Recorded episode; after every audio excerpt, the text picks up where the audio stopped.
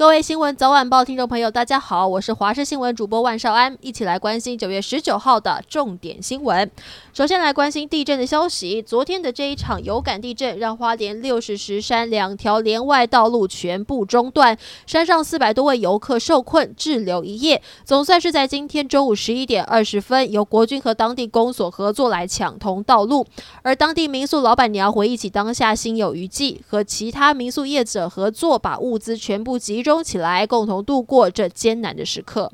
而花莲玉里超商被强震震垮，现场出动怪手进行拆除作业，而结构技师也到场评估坍塌原因。专家指出，由于建筑物的一楼变成超商，所以原本的墙面打掉变成橱窗，一楼墙面量比上方楼层都还要少，形成软脚虾建筑。再加上其中一个方向只有两根柱子一根梁，只要其中一根柱子断裂，就会发生危险。地震一来，更是容易崩坏。而十八号的强震让花东各地都传出了不少灾情，台东卑南溪口也因为强震出现土壤液化现象，沙滩发生大片的崩落和龟裂状况，让当时目击的民众都相当震惊。中央地调所的专家就解释了，当地震度达到五级以上，让河床旁原本就容易松软的土壤失去支撑力，发生液化现象。政治焦点带您关心，在今年四月份，新北市中和两岁男童恩恩确诊得了八。十一分钟，救护车才赶到现场，最后是不幸回天乏术。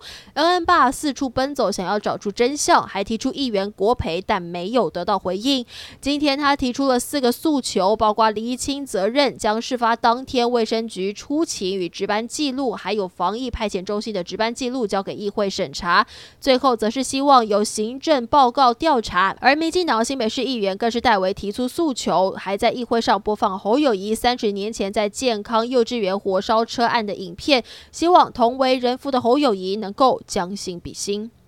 民进党桃园市长候选人郑运鹏即将在九月二十四号举行授旗大会，不过现在却被爆出一份动员便签。内容除了要求党籍市议员动员民众参加，还标注北桃至少要出动五部，南桃出动两部游览车，而且每车要载满四十人，补助额一车八千块钱。便当上则是限制一人一百元，可以向市党部来请款核销。对此，国民党桃园市议员候选人就批评，民进党是不是不撒币就不会选举？而郑运鹏则表示，租借游览车是方便乡亲到场，是非常常见的一个选举方式。至于民进党花费比国民党少，很酸对手怎么敢拿便签出来质疑？国际焦点带您关心，英国女王伊丽莎白二世在台湾时间十九号晚上举行国葬，届时包括美国总统拜登、法国总统马克宏。南韩总统尹锡悦、纽西兰总理阿尔登以及加拿大总理杜鲁道等等各国领袖，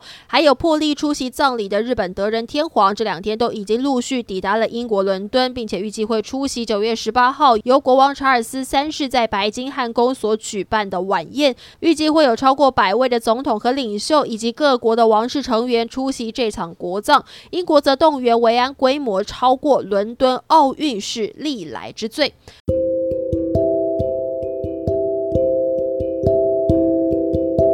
以上就是这一节新闻内容，也非常感谢您的收听，我们再会。